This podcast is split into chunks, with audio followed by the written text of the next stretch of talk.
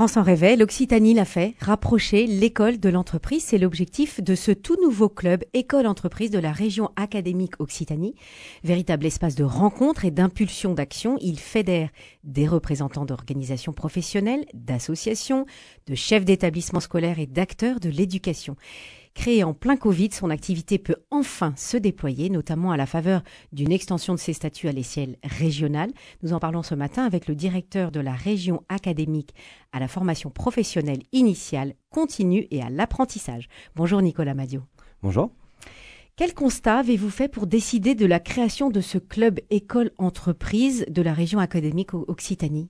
Bah, Le constat, c'est que déjà beaucoup de choses existaient sur l'ensemble du territoire des initiatives euh, très locales, euh, des, expériences euh, qui étaient organisées par des rencontres et des opportunités entre des parents qui veulent bien s'investir dans le collège ou par des associations.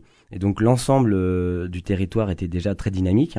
Et notre constat, c'était de pouvoir en fait porter à l'échelle d'un grand territoire comme une région académique des ambitions partagées avec l'ensemble de ces acteurs pour qu'on soit plus dans une organisation plus, euh, plus concertée, avec euh, l'espoir d'avoir plus d'impact euh, aussi sur ce qu'on veut faire. Et donc, c'était de créer cette, cette instance d'échange avec un partage politique et des, justement, au-delà de, de, ces éléments d'orientation, de partager après des actions qu'on souhaite mettre en œuvre sur le terrain et de venir en appui euh, des actions qui existent déjà sur le terrain, mais qui, avaient, qui ont besoin euh, de prendre de l'ampleur euh, ou alors d'être accompagnés. Hum.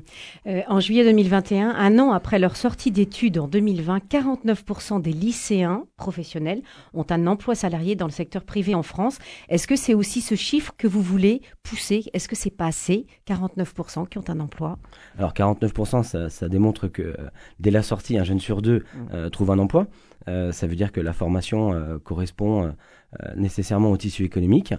L'insertion professionnelle est un objectif permanent, mais ce n'est pas l'unique objet qu'on travaille avec les entreprises. C'est aussi faire en sorte que les jeunes connaissent mieux les formations, les métiers, parce que euh, on a besoin euh, que les jeunes euh, choisissent au mieux leur orientation pour qu'ils puissent s'épanouir le plus dans leur formation et donc trouver l'insertion qui leur corresponde.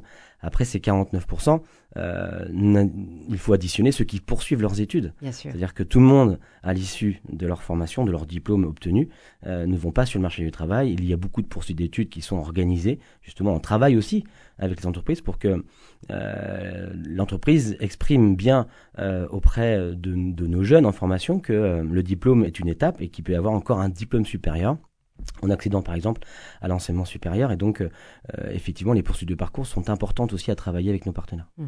Très concrètement, quelles vont être les missions de ce club école entreprise? Alors les missions déjà c'est de le faire connaître auprès de toutes les entreprises, les grands groupes, mais également les chambres consulaires, les branches, parce que il faut qu'ils identifient qu'ils peuvent avoir un espace euh, pour partager avec euh, euh, les recteurs de la région académique sur les orientations, sur leurs souhaits, sur leur, leurs analyses et les projets éventuels qu'ils peuvent avoir. Donc une entreprise qui nous écoute ce matin peut vous contacter en disant voilà quels sont mes besoins dans mon entreprise ou voilà les jeunes que j'ai recrutés dans ces cinq dernières années et voilà ce que je constate de leur formation en positif ou en négatif ou en manque. Et puis hmm. aussi c'est d'attendre de, de, cette entreprise ses idées. Euh, partager un constat, euh, c'est important, mais c'est aussi euh, quelles seraient les idées, quel serait l'engagement qu'il pourrait prendre. Et donc, l'objectif dans le club de région académique école entreprise, c'est de mettre cette idée sur la table avec les autres entreprises, avec l'ensemble des établissements qui qui sont membres de ce de ce club entreprise, et d'étudier ou et d'appuyer ou d'essayer de mettre en œuvre une expérimentation, un projet sur un territoire. ça peut être spécifique à un territoire ou tout simplement de proposer à une échelle plus large d'un département, d'une d'une ou d'une région académique, euh, tout dépend de l'intérêt et puis de, de, de, je dirais, de la force qu'on peut y mettre dans cette, dans cette action. Hmm. Vous auriez un exemple d'une initiative, justement, d'une idée qui est lancée par une entreprise et que le rectorat saisit pour euh, adapter ses formations et, et, aider les jeunes, justement, à s'insérer et à s'orienter? Alors, peut-être deux idées alors pour pouvoir répondre à ces questions qui étaient plus longues. Euh, par exemple, on a, euh, on travaille avec des grands groupes qui euh, proposent d'accueillir des élèves en stage en, troisième sur des territoires qui sont plus éloignés de ce grand groupe euh, mondial qui, par exemple, pourrait intéresser euh, des jeunes d'autres départements que la Haute-Garonne, sur le territoire de l'Académie de, de, Montpellier ou de l'Académie de Toulouse. Et donc, c'est d'accueillir en collectif des jeunes qui vont découvrir sur une semaine l'ensemble des métiers. Pas uniquement un métier d'entreprise, mais une forme d'itinéraire dans l'entreprise. Et puis, euh, la plus-value, euh, ça a été de pouvoir proposer euh, un internat en même temps. C'est-à-dire qu'un jeune va pouvoir aussi prendre une semaine pour découvrir différents métiers, mais également découvrir ce qu'est l'internat, parce que si on veut faire des formations, des fois, elle n'est pas à côté de chez soi. Oui. Et donc, l'internat est un très bel outil, mais c'est un outil qui euh, euh, est un outil un peu méconnu, inconnu, euh, un peu inquiétant, plein de plein de plein de, de, de préconçus. Et donc d'associer les deux, voilà, c'était par exemple une idée qu'on peut mettre en place. Après, on a de ce club entreprise diligenté des, des, antennes en territoire à travers des comités locaux école économie, des clés qu'on appelle, qui justement peuvent récolter localement les besoins en évolution de compétences et donc euh, nous faire remonter puisque euh, c'est la même euh, la même direction régionale qui auprès des recteurs essaye de justement de, de, de capitaliser les, les, besoins en évolution de compétences pour faire évoluer les offres de formation qu'on peut proposer sur les territoires. Mmh Quel type de partenariat peut-il y avoir entre une entreprise et un acteur de, de la formation? Alors il y en a plusieurs. Euh, par exemple, euh, on peut avoir des acteurs qui se réunissent sur un secteur donné. Euh, par exemple, la transition énergétique ou alors le nautisme, qui est un grand domaine. Et les entreprises se réunissent pour créer ce qu'on appelle un campus des métiers des qualifications. Ça veut dire qu'on va donner de la visibilité euh, sur l'ensemble des formations qui existent sur le nautisme. On va pas parler de spécialité de formation, on va parler de grand objet, le nautisme, on va mmh. parler de l'aéronautique, un grand domaine. Et donc, euh, les entreprises, avec euh, les différents établissements qui proposent des formations qui, en correspondance, vont se réunir pour se coordonner, pour innover, proposer des, des, formations, proposer de la communication, proposer des actions d'accueil et d'immersion d'élèves, mais aussi de professeurs qui euh, peuvent aussi euh, aller en entreprise. Et donc, euh, ces, ces, campus et des métiers de qualification, eux, sont un objet commun entre les établissements et les entreprises sur des objets plutôt de grand domaine. Vous évoquez cette, cette possibilité pour les professeurs de d'intégrer davantage la, la, vie de l'entreprise. C'est important ça pour, pour l'enseignement? Alors c'est très important parce que l'enseignant le, le, contact de proximité de tous les élèves euh, lorsqu'ils se posent des questions sur euh, leur choix d'orientation, lorsqu'ils se posent des questions sur des représentations des métiers. Et donc euh, donner la possibilité à nos professeurs qui sont professeurs principaux ou professeurs dans d'autres du moins de disciplines, de leur donner la possibilité d'aller voir entreprise pour qu'ils aient une vision actuelle de l'entreprise qui s'est beaucoup modernisée autour des, des transitions énergétiques, du développement durable, du numérique. beaucoup de métiers ont très largement évolué. On, on, le voit bien dans les dans les dans les dans les différents chantiers qui sont proposés au grand public, la pénibilité, qui pouvait être euh, euh, une image donnée, a, bien évolué et beaucoup d'entreprises aussi ont beaucoup de projets de société.